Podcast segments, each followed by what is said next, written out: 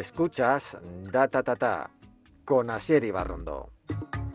Somos como seres terrenales, el descuento de unos vales en la web del tenedor. Menú con altas dosis vegetales, arreglados pero informales, con un postre cartedor. Bienvenidas, bienvenidos al programa número 41 de Data Tata, el podcast sobre comunicación y marketing digital que cada miércoles publica Data Comunicación. Data Tata quiere traerte cada miércoles una píldora de conocimiento o de inspiración. Buscamos a los mejores profesionales en cada disciplina les exprimimos, conversamos con ellos sobre un tema que nos interesa a todos. La semana pasada hablamos con Cortis sobre growth. En próximos programas vamos a hablar sobre employer branding, sobre podcasting, sobre estrategia de contenidos, sobre branded content, sobre comunicación política, sobre comunicación de crisis. Queremos que las empresas alcéis la voz, que comuniquéis, que consigáis gracias a ello notoriedad, relevancia o ventas. Hoy vamos a hablar de SEO. Muchas empresas tiemblan solo de pensar en lo que puede aparecer cuando alguien las busca en Google. Es terrible. Otras lo hacen bien y consiguen leads, consiguen ventas, contactos, gracias al esfuerzo que han hecho por plasmar una huella de aceite optimizada en las búsquedas, en los resultados de la búsqueda. Es la tiranía de Google y lo sabemos, pero hay que prestar atención al tema, porque hacerlo tiene ventajas y porque no hacerlo tiene consecuencias. Así que si tenemos esto claro, vamos a hacerlo. Venga, vamos a hablar sobre SEO. Alexa, ¿con quién hablamos hoy? Antonio López, director SEO y fundador de SEOstar. Alexa, ¿cuál es la pregunta? ¿Cuánto tiempo tardo en amortizar mi proyecto SEO? Antonio López ha dejado este verano su puesto de responsabilidad como Country Manager de SEMrush en España. Y es una pena porque SEMrush es el conjunto de herramientas que desde luego más utilizamos, con mucha diferencia en data comunicación. Nos hace mucho más fácil el marketing digital. Ahora Antonio aporta valor a través de su blog, el blog del SEO, y centra sus esfuerzos en llevar arriba a su empresa, SEO Stars. Además, ha sacado un ratito para compartir conocimiento con nosotros. Antonio López, bienvenido a Data Tata. Hola, Sier, muchas gracias. Venimos hablando un ratito antes de empezar a, grabar y comentábamos que habíamos apalabrado esta charla cuando eras el country partner de, de Semras aquí en España y algo que ya no es y que esta es la primera entrevista que tienes como hombre libre. Sí, sí, bueno, veníamos hablando un ratito. Siempre, eh, en caso de, estar en, estudio de grabación, son los mejores momentos, ¿eh? los que siempre está con un café por medio, que, ¿sabes? Eh, los, off the record, ¿no? Los, que están fuera de, micrófonos, fuera de antena. En este caso estamos a través de las ondas, pero, pero sigue habiendo buen rollo. Sí, es cierto, es la primera entrevista después de, mi salida de Senras. La verdad que, bueno, esto es, es bueno, no deja de ser al final una una coincidencia. y nada, la verdad que, yo estoy bastante contento de, estar aquí con vosotros. Éramos dos personas, habíamos quedado para hablar de, SEO. Y, de Senras. y de, Senras, pero vamos a, vamos a hablar. Podemos seguir hablando, hablando de Senras y de SEO de lo que quieras, ¿eh?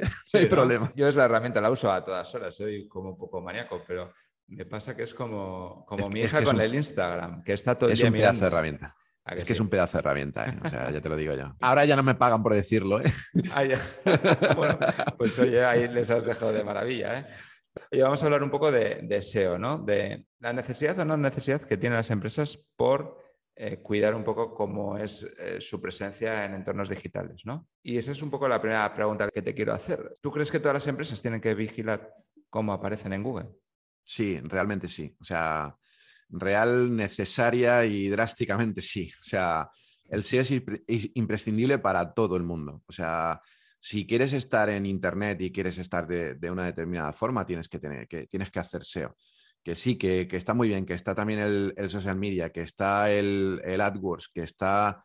Eh, hay muchos canales en los que te puedes apoyar para, para, para, muchas, eh, para muchos objetivos que tengas, ¿no? Pero al final el SEO es el que va a estar ahí siempre, el que te va a ayudar a, mejorar tu imagen, a mejorar tu marca, el que va a ayudar a que tengas más tráfico, el que va a ayudar a que vendas más y el que va a ayudar a, que eh, te hagas un, hueco dentro del ecosistema digital. ¿Que el SEM lo puede, con el SEM lo puedes conseguir también? Pues sí, pero el SEM es un pasivo, no es un activo, ¿no? Cuando inviertes y estás y cuando dejas de invertir desapareces. Y luego dependes de un tercero eh, de los precios de un tercero, más, que de un tercero, porque en el SEO también dependes de un tercero, eh, que si te sube los precios, pues te quedas un poco cao, ¿no? Hoy dependes de incluso de la competencia que, que pujan por una palabra clave y te suben, se sube el precio y, ya no es rentable el poder eh, pujar por una palabra clave en concreto, ¿no? Y en el social media, pues pasa tres cuartos de lo mismo. yo soy un, ferviente. Mm, eh, un ferviente, eh, ¿cómo, es la palabra? Eh, defensor de el, 360, digamos, ¿no? En el que todo, todos los canales de comunicación, de captación, son necesarios. El SEO, el SEM, el email marketing, el social media, inbound marketing, dentro de, todo lo que es el ecosistema digital, pero sí que es cierto que de todo eso el SEO pues es una parte bastante importante que si no la tienes sufres. De hecho, la pregunta era un poco retórica porque sabía. A, veces hay que decir las cosas, es importante que la diga otro por ti, ¿no? Está complicado que siendo SEO diga, no, no, el SEO no es. no, pero a veces hay empresas que dicen, no, es que no quiero estar en Internet. Pues es mentira, no es posible que una empresa no esté en Internet. O sea, me da igual que seas una matricería que haces tornillos y que tus tres clientes son tus tres vecinos de al lado. O sea, puedes tener un problema si no miras un poco cómo estás apareciendo, qué están diciendo de ti. A, ver, yo, yo, conozco gente que no quiere estar en Internet, ¿eh? gente que no quiere que su blog aparezca. Por ejemplo, mira, mira por ejemplo, el, eh, amigo Lino, bueno, eh, de ahí también de, Euskadi, de, él, es de Donosti. Sí, sí. Tú eres de Bilbao, ¿verdad? Con lo cual, e, ellos, Funnel Punk, si lo buscas el robot XT, bueno, no aparece en Google, solo aparece indexado porque Google lo indexa, pero en el robot XT no le permite la indexación, o sea, no le permite el rastreo a, Google, con lo cual lo indexa porque aparecen señales desde otro sitio y, Google lo, lo, detecta y lo indexa, ¿no? Por enlaces externos y demás, pero no puede tener la, descripción y puede tener nada. Es decir, es un caso en el que ellos... Eh, además, a mí Lino me explicó bueno, que, no, que, no, que no prefería no salir, ¿no? Ellos tienen otros clientes de, de otra forma, más grandes, etcétera, etcétera, y, y, bueno, les va bastante bien en el caso de empresas chiquititas, pero es un caso muy, muy, muy gore, ¿no? O sea, muy, muy radical. En el caso de, las empresas normales, de, que no suelen tener una, persona de marketing, no suelen entender, no suelen eh, contar con, alguien de SEO, por ejemplo, lo normal es que te digan que no quieren estar porque no tienen pasta para estar, ¿no? Porque piensan que le va a suponer un presupuesto bastante alto o que le van a engañar o que le, no sé, algo así, ¿no? Pero, pero lo normal es que todo el mundo quiere estar en Internet. Que todo el mundo quiere aparecer y aparecer bien. y lo más arriba posible. Oye, tú tienes el blog del SEO, tienes una agencia que lo hace bastante bien a estos niveles y en, este tema que estamos trabajando. Ah, ¿Cómo empiezas con un cliente? A ver, pues eh, normalmente nosotros no, nosotros no tenemos departamento comercial, no vamos a captar ese cliente. ¿no? El cliente nos llega a nosotros por determinados, eh, determinados medios, por conferencias, por, por, por el blog, por la agencia, por otros clientes, etcétera, etcétera. ¿no? Eh, hay una diferencia muy grande entre si el cliente sabe que quiere trabajar con nosotros y ha decidido trabajar con nosotros, a si el cliente lo que busca es un, presupuesto de, eh, de, un proyecto y hay que convencerlo ¿no? de, que, de trabajar con nosotros. En el primero, sí que es cierto que el precio no se mira tanto, aunque nosotros preparamos un presupuesto lo más ajustado posible, lo más adaptado a lo que realmente los objetivos que quiere el cliente, eh, y se mira muchísimo la estrategia, ¿no? El tipo de estrategia que nosotros vamos a hacer. En el segundo caso, eh, normalmente se mira bastante más el precio y hay que convencerlo de precio.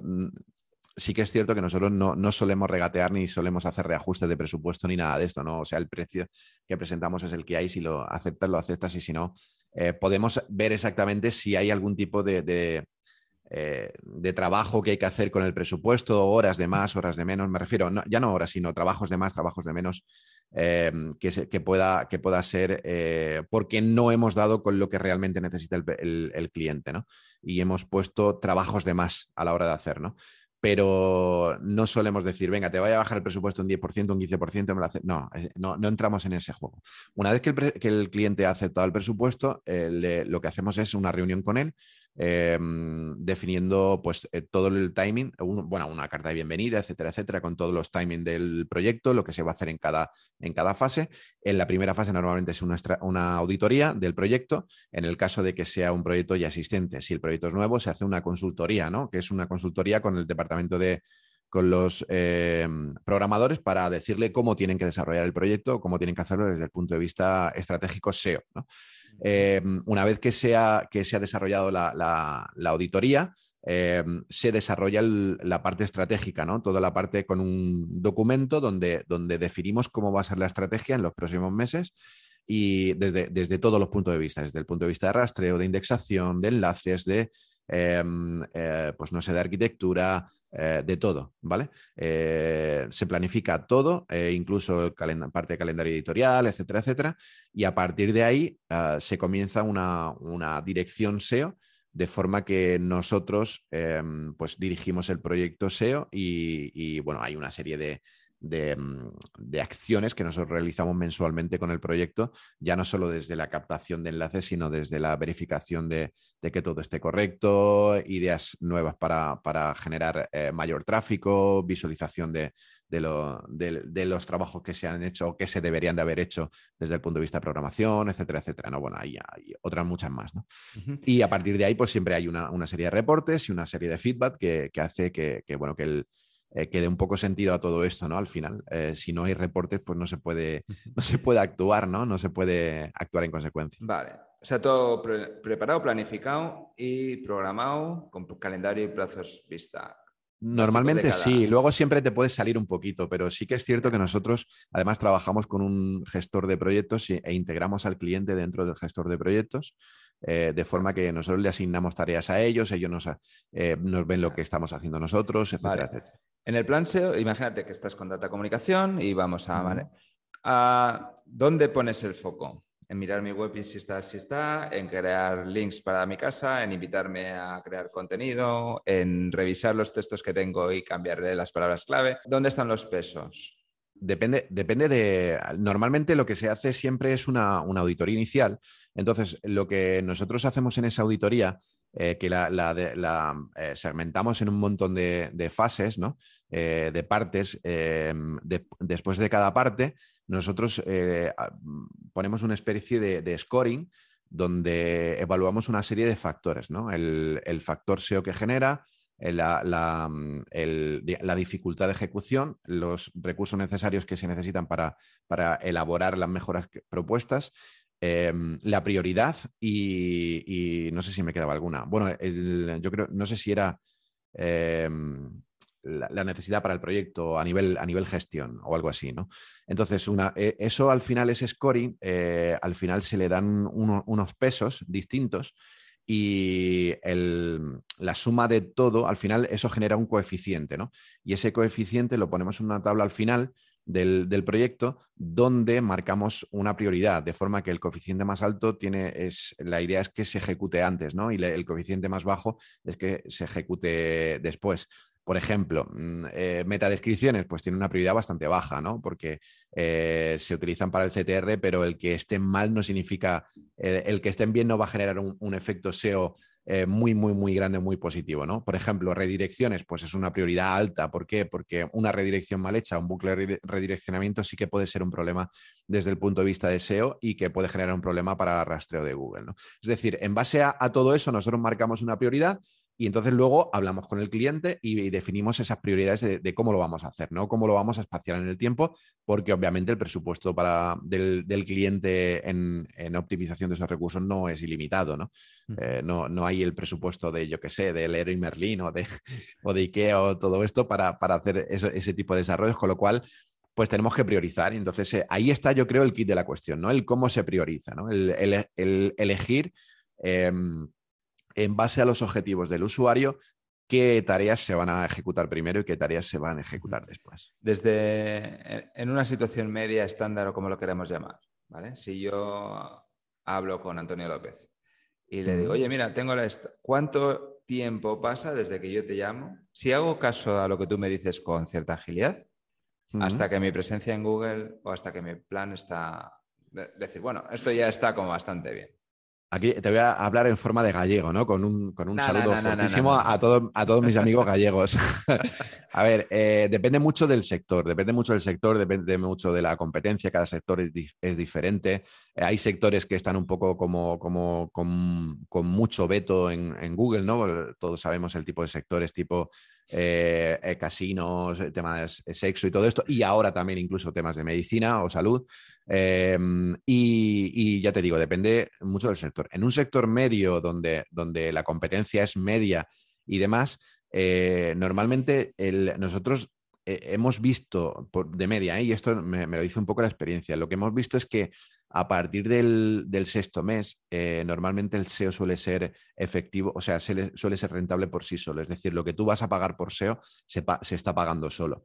Eh, y normalmente cuando rebasas el año, eh, di- directamente has amortizado toda la, o sea, o empiezas a am- amortizar la inversión anterior, ¿no? No solo, no solo el, el SEO inicial, lo que estás pagando mensualmente, sino lo que has invertido anteriormente, ¿no? Sí que es cierto que, en esa aseveración que te hago eh, te estoy mintiendo, porque da- damos por hecho en ese sexto mes que los cinco anteriores no he tenido, no he tenido rentabilidad y sí que lo he tenido, ¿vale? Y doy por hecho de que del, del sexto al, al mes 12 tengo la misma rentabilidad y tampoco es así, porque esto va en aumento, evidentemente, ¿no? Con lo cual sí que es cierto que, mm, eh, es muy volátil. eh, hay unas empresas que empiezan, que yo he tenido a partir del, cuarto mes a empezar a tener...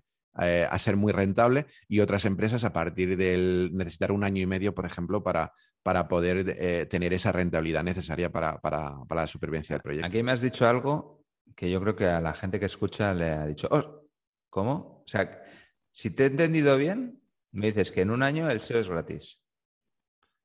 Para una empresa. Normalmente suele, suele, suele ser así, suele ser ¿Sí? de esa forma. Pues esto me lo tienes que explicar. A ver, házmelo, házmelo tangible.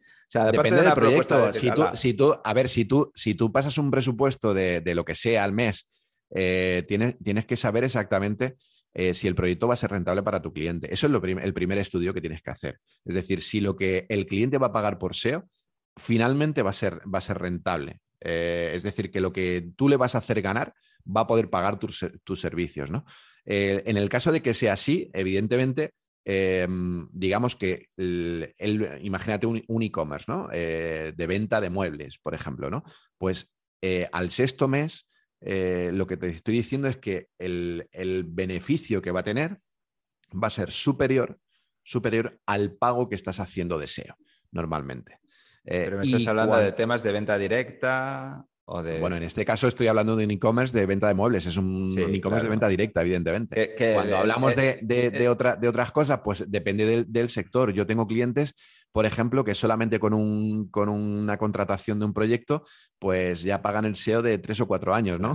Sí, eh, proyectos de, de 3 millones de euros o de 4 millones de euros, ¿no? Entonces, eh, es, muy distinto. Pero cuando te hablo de media, de, de un de un e-commerce donde, donde evidentemente hab- eh, eh, paga un SEO más o menos medio, un en un sector medio, y que normalmente a partir del sexto mes suele ser bastante, eh, el, digamos, lo que paga de, lo que paga de SEO, eh, lo, que fa- lo que factura suele ser superior a lo que está pagando de SEO. ¿no? El beneficio que, que- que le queda suele, suele poder pagar el SEO y el SEO se paga por sí solo a partir del sexto mes. Y te hablo de media, ¿no? Y a partir del, del mes 12, que es el que te decía, eh, empiezas a amortizar, eh, te da para amortizar toda la inversión que tú has hecho al principio, el mes 1, el 2, el 3, el 4 y el 5 que se supone que no tienes, que no tienes beneficio. ¿no?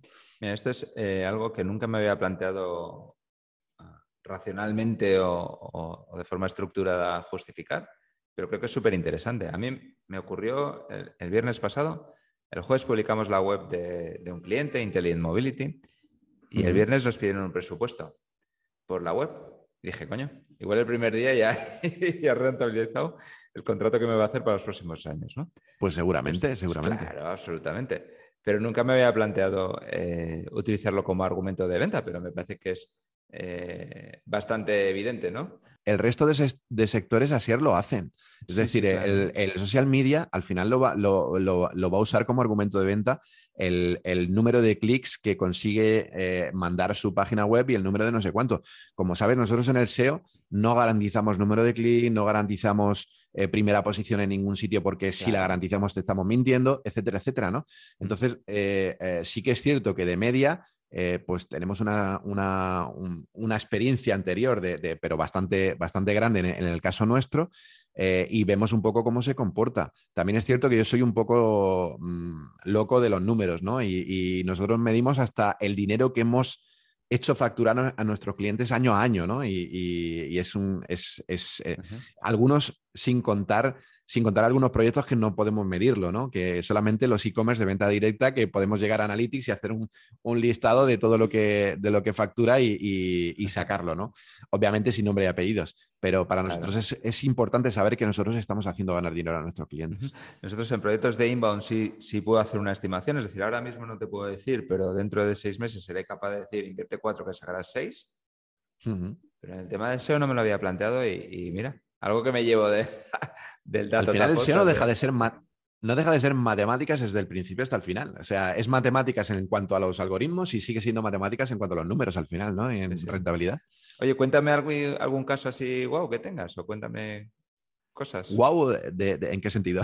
Pues algún proyecto que hayas hecho súper chulo, el mayor reto que hayas conseguido eh, Mira, em, nosotros hemos, sí, es cierto que, mm, desde, yo llevo proyectos que, estamos como cinco o seis años incluso con el mismo cliente eh, y son clientes que, les le renta mucho estar con nosotros, ¿no? Y, hay uno que, nosotros le estamos cobrando incluso lo mismo desde hace cinco años y no le cobramos más, o sea que, es de, los clientes más antiguos.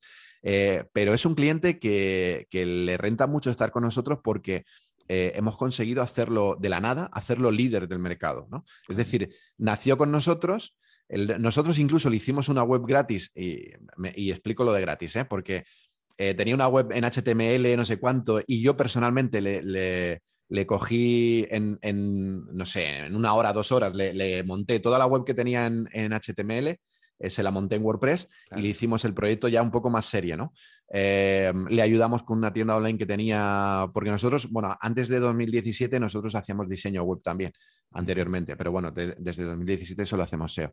Y, le ayudamos con una tienda online que tenía porque, bueno, no se la terminaron, etcétera, etcétera, y se la, se la, terminamos nosotros.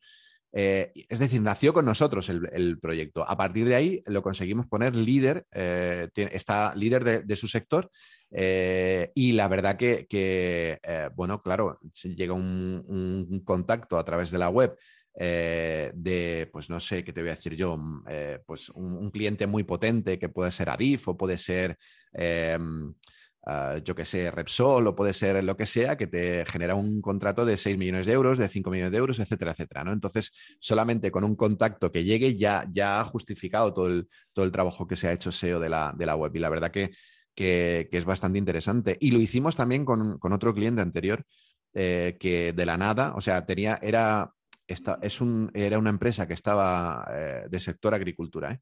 que estaba en, en, 11 países y tenía presencia en 11 países, pero la imagen que tenía eh, a nivel internet era cero, o sea, no tenía nada. y de la nada conseguimos ponerla. Sí que estuvimos como, en, tardamos unos dos años en, en, conseguir ponerlo por encima de la competencia. No en rentabilidad, pero no en tener rentabilidad, pero sí en ponerlo por encima de la competencia. Y bueno, pues a día de hoy todavía yo hace como siete meses o así que no llevo el proyecto ese, eh, que no llevamos en la agencia por, mm, diferencias en temas de presupuesto y todo esto. Y, mm, la verdad que, bueno, siguen, todavía siguen líderes ¿eh? en, el, sector por encima de la competencia.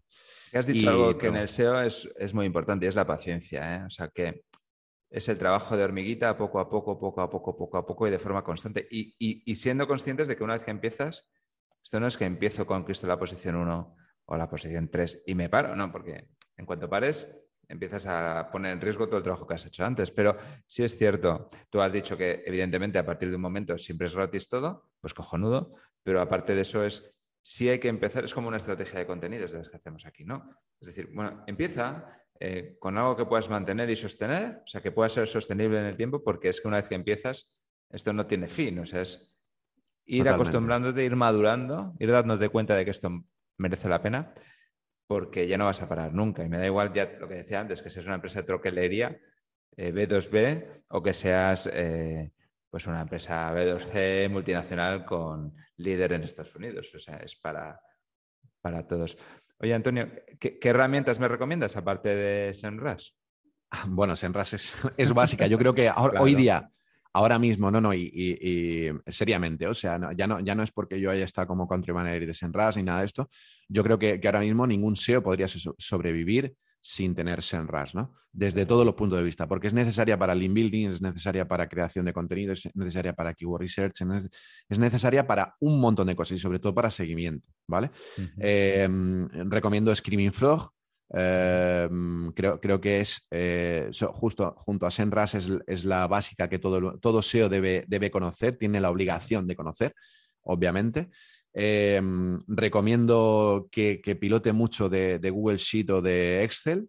eh, y, si, y si haces cositas de, con Google Sheet, normalmente tipo mm, XPath y todo esto, o, o XHTML, con la función XHTML, puedes hacer cosas súper chulas, ¿vale? O sea, Sí. eh, que, que alguien, que- el que quiera, que lo, que lo pruebe, que lo que he dicho, y si no, que me contacte por, por Twitter y, y- y le digo más, ¿no? Pero, pero se pueden hacer eh, cosas súper chulas con la función XML. Eh, creo creo que, que es básico. Luego Data Studio creo que, que, eh, nos hace que, que tengan mucha facilidad a la hora de, de los informes, cosa que nos ha costado muchísimo a los SEO desde, desde mucho tiempo y que además hemos tenido un problema siempre y es que hemos asociado siempre el informe final a la factura y si no, y si no hay informe porque te cuesta sacarlo lo que sea, no hay factura. Con lo cual eh, mm, tienes algunos clientes o tenías algunos clientes que tienes como cuatro o cinco facturas sin cobrar o si, y habiéndole trabajado el SEO, ¿no? No sé si te habrá pasado a ti como Sí. agencia en algún momento, pero... En, en el eh, caso nosotros- de SEMrush, la conexión con Data Studio en la versión Pro, que es la básica para los que empiezan, la, la han capado. Son un poco canallas. O sea, Sí, bueno, estaba capada desde, el- desde hace mucho tiempo, solamente para probarla al principio, pero eh, y, y luego la dejaron solamente para la business. Eso y desde es. hace un tiempo la, la- la abrieron eh, también para la Guru directamente. Entonces solo tienes, o sea, tienes que tener a partir de la Guru para poder, eh, para poder hacerlo. Ahí está. O sea que, pero bueno, ya te digo que, que sí que es cierto que, que hay cosas en RAS eh, que, que necesitas contratar adicionalmente. Por ejemplo, hay un módulo de SEMrush que es de eh, tipo, si- lo, tipo, lo, tipo lo que hace Similar Web, que es de, de, mm, eh, Traffic Analytic, que es una barbaridad, es una pasada para conocer el mercado, conocer, hacer estudios de mercado, etcétera, etcétera. Y la verdad que, claro, hay que pagar adicionalmente por esto. Aquel que lo vaya a desarrollar y que lo, y que lo y, y que se dedique a tema internacional o a tema de desarrollo de, nuevos negocios o lo que sea, pues le va, a- le va a venir genial, porque es fundamental a la hora de, de trabajarlo. Pero, pero sí que es cierto que, que tienes que pagar un, un extra por, por esa, por ese add-ons, ¿no? Ajá. Y luego para estar al día el blog del SEO, claro. Sí, hombre, claro. hombre, evidentemente. No, a ver, sí que es cierto que lo tengo un poco. de- Ahora no, nos, nos estamos poniendo las pilas desde la salida de, de Senras y, y estoy intentando publicar eh, más, eh, publicando cada semana, ¿no? Ya lo- los últimos artículos que yo creo que he publicado han sido de rastreo e indexación y de intenciones de búsqueda y tenemos por ahí uno que se va a publicar también esta semana de, em, pues, pues, eh, ya te digo, de, de- de temas de, de redirecciones y demás. Y estoy prestándole mucha atención también a mi canal de YouTube, también para, para que, bueno, pues ir un poco al día y captar cada vez nuevos suscriptores. La verdad que, la verdad que está funcionando bastante bien. Y bueno, era, era un canal que yo lo tenía para de, de cajón desastre, ¿no? Que, donde yo metía todo lo que vídeo que quería. Tengo hasta un vídeo de Trello, por ejemplo, que Claro. tiene que, que explicaba cómo funcionar Trello hace como cinco años, que tiene como 350.000 reproducciones o cosas así. Es una barbaridad. Pero mira, me ha hecho que ese, ese vídeo me ha hecho que pueda monetizar mi canal y que pueda tener eh, una serie de, de- de suscriptores que no lo hubiese conseguido de otra forma, ¿no? Me gusta mucho escuchar a un SEO eh, hablar de lo importante que es crear contenido de valor y, y ser constante en la publicación creo- de cantar. Claro. Es, fu- es funda- es fundamental, eh, pero lo hace todo el mundo. ¿eh? Mira, si miras, por ejemplo, los eh, blogs que, que se han comportado top desde hace mucho tiempo, como por ejemplo desde el punto de vista de eh, blog, blog como, como Marketing and Web de Miguel Florido, blog como eh, el 3.0 de, de Edín o, o- o de Rubén Alonso, o etcétera, etcétera, ¿no? O incluso de las agencias, ¿no? De otras agencias. Eh, te das cuenta que lo hacen muy bien desde el punto de vista de contenido, la cadencia del contenido y el tipo de, contenido. Otra cosa si, si lo hacen a través de guest posting o lo hacen directamente ellos. Eh, pero, pero sí que ha funcionado muy bien y es básico el, crear contenido. Entonces, si ellos están grandes, o sea, si esos que, que tienen mucho, eh, mucha atracción, mucho SEO, mucha eh, marca, etcétera, etcétera, lo hacen, eh, es porque renta mucho. Senras incluso, ¿no? Con publicaciones de eh, tres o cuatro artículos semanales en el blog, un vídeo semanal, etcétera, etcétera, ¿no? Creo, creo que es básico el, el trabajar eso. Y yo lo tenía bastante descuidado y obviamente es, es ultra Sí. necesario. ¿Sabes lo que pasa? Pero Que igual- nosotros hacemos estrategias de contenido y claro, ¿qué nos ocurre con los clientes? Que es que crear contenido cuesta. O sea, crear claro. contenido, si te pones, no cuesta, pero ser interesante, diferente, ser de interés. O sea, si, si no te cuesta, estás haciendo un hablar por hablar. Estás diciendo obviedades que se te ocurren según vas y las vas surgiendo. Entonces, crear de contenido de valor de forma regular tiene un, un- un retorno de la pera. Pero claro, hay que, hay que esforzarse. Entonces, Yo- los que yo estamos aconsejo- convencidos como tú, ¡pum! lanzamos y no tenemos dudas, pero cuando tienes que hablar con alguien que hace, yo te digo, pues que hace otra cosa, que su negocio es otro, bueno, pues hay que hacérselo ver ¿eh? y demostrárselo, como decías tú, con números y con, y con datos. Mira, yo, yo aconsejo a todo el mundo, si eh, Andrés se habla de Trello, me da igual, nosotros usamos ahora Asana desde hace Sí, mucho tiempo. Eh, para mí Asana pues es, es- es. Y, y, eh, hay una cosa que, que puedes hacer, ya sea en Trello o en Asana, y es eh, tener tu proyecto monitorizado y, y- y en las columnas estas y crearte una columna de ideas para artículos, otra de calendario editorial y otra de, de artículos publicados, ¿no? Eh, y poner ahí ideas para artículos y, y- Claro. y que no te duelan prendas a la hora de, de- de- de poner y poner y poner y poner. O sea, da igual, luego a lo mejor no va a entrar dentro del calendario editorial. Pero, y además, no solo tú, sino tú y tu equipo, que, que sean, eh, sea todo el mundo el que, el que aporte ideas para, para artículos. Luego habrá, habrá contenidos que no salgan y otros que sí. Igual te digo para eh, temáticas de vídeos, eh, ideas para vídeos o ideas para, para micropost o post en redes sociales, por ejemplo, o cosas así, ¿no? Es decir, al final se trata de llevar una estrategia en todos los sentidos. Y si tú tienes, te pones a pensar, en un momento dado, durante media hora, te pones a pensar de qué puedo escribir, eh, no improvisas después. Y, es- Ujú. y esto es fundamental, ¿no? Eh, porque en esa media hora vas a ser súper productivo en ideas para artículos y las vas a escribir y va- vas a tener mogollón de ideas que luego vas a poder desarrollar. Claro. Mira, eh, vi una conversación que tuviste con Isabel Romero de Metricool, en la que hablaba, de, el título del vídeo es para que la gente lo quiera ver, eh, cómo hacer un keyword research. Sí, Bien hecho, pero ahí planteabais cómo hay que responder a todas las preguntas en función del estado de- del usuario, ¿no? Cuando se está planteando hacer una compra, cuando ha decidido que la va a hacer y está buscando marcas y, y el después.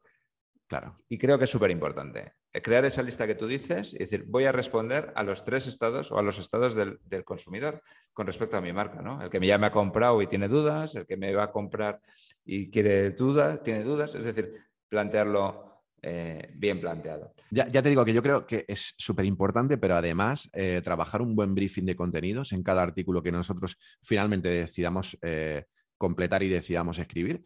tener un buen briefing de, de contenidos, donde que además yo creo que, que pronto voy a sacar un artículo o un vídeo de cómo se elabora un buen briefing de contenidos, Ajá. en el que no solo se tienen en cuenta las palabras claves, sino también la intención de búsqueda, la motivación, Eso es. el, el- el ti- el, eh, el objetivo de ese, de ese post o de ese vídeo que quieres hacer, etcétera, etcétera. ¿no? La semántica, preguntas, un montón de cosas que, que se pueden incluir en ese briefing y yo creo que es fundamental a la hora de, de- de poder conseguir el éxito en ese, con ese post. Es una buena forma de ser relevante para el que al fin y al cabo será ah, luego nuestro, nuestro cliente. Eso es, Oye, Antonio, eso ha sido un placer. Muchísimas gracias a ti. Seguimos en Claro que sí, muchas gracias. Inversión en SEO amortizada en un año si lo haces bien, que el SEO se paga por sí solo. Como verás, en Data Tata hablamos el lenguaje del negocio. Soy Asiri Barrondo y espero haberte enganchado de nuevo a Data Tata. Si lo he conseguido, apúntate a nuestro boletín semanal que hacemos entre Data Tata y Data Comunicación, que al fin y al cabo es lo mismo. datatatapodcast.com barra suscríbete. Venga, hazlo ahora. Mientras lo haces, yo te dejo con la música de Antí López. Da ta ta ta. Somos una ráfaga de ideas. Drama de honor con un trapero empotrao. Hombre lobo en París, tenías el ciego ganado. Se alinearon los antros, hubo un after y un después. El máster de fin de agrado reventó la olla estrés. Al grito de Santa Iceña, dos años de identidad. La pota que calma el bazo, facha de caducidad. Empresario puerco esquín, de tu voz entrecuartada. Ansiolítrico y de hace paja. Y te entraron patriarcadas. Activíctima, prístina, gran actriz de reparto. Activíctima, prístina, divina con medias de esparto. Activíctima, prístina y por desamor al arte, decorarte, reformarte, rejuntarte y más formas de arruinarte. So, sortera te va a quedar, sortera te va a quedar, sortera. ¡Ey! Tambulo de mal asiento en tu super barrio gloss. Grilletes con ida y vuelta, gremio de consolación, el glosario del aurori, tu camuflagelación. Demasiado Bunker King, dispara el colesterol. Los soles de la coronada amenazan que no es poco. Cuántas fotos de portada, unos tontos y otros tampoco. Como dicen griacuerdos, los ojos te sanarán. Di siente que morbo eres y en morbo te convertirás. Activíctima, Pristina, gran cicatriz de reparto. Activíctima, divina con medias de esparto. Activíctima, Pristina, y por desamor al arte, decorarte, reformarte, rejuntarte y más formas de arruinarte. Activíctima, Pristina, gran cicatriz de reparto. Activíctima, Pristina, divina con medias de esparto. Activíctima, Pristina, y por desamor al arte, decorarte, reformarte, rejuntarte y más formas de arruinarte. De peaje. Y en el Uber de vendetta viene el camello de ángel con adverbio de ligar. No te des por eludida, que al final la vida desprende del freestyle con que se migra. Activíctima, Pristina, gran cicatriz de reparto. Activíctima, Pristina, divina con medias de esparto. Activíctima, Pristina, y por desamor al arte, decorarte, reformarte, rejuntarte y más formas de arruinarte. Activíctima, Pristina, gran cicatriz de reparto. Activíctima, Pristina, divina con medias de esparto. Activíctima, Pristina, y por desamor al arte, decorarte, reformarte, rejuntarte y más formas de arruinarte.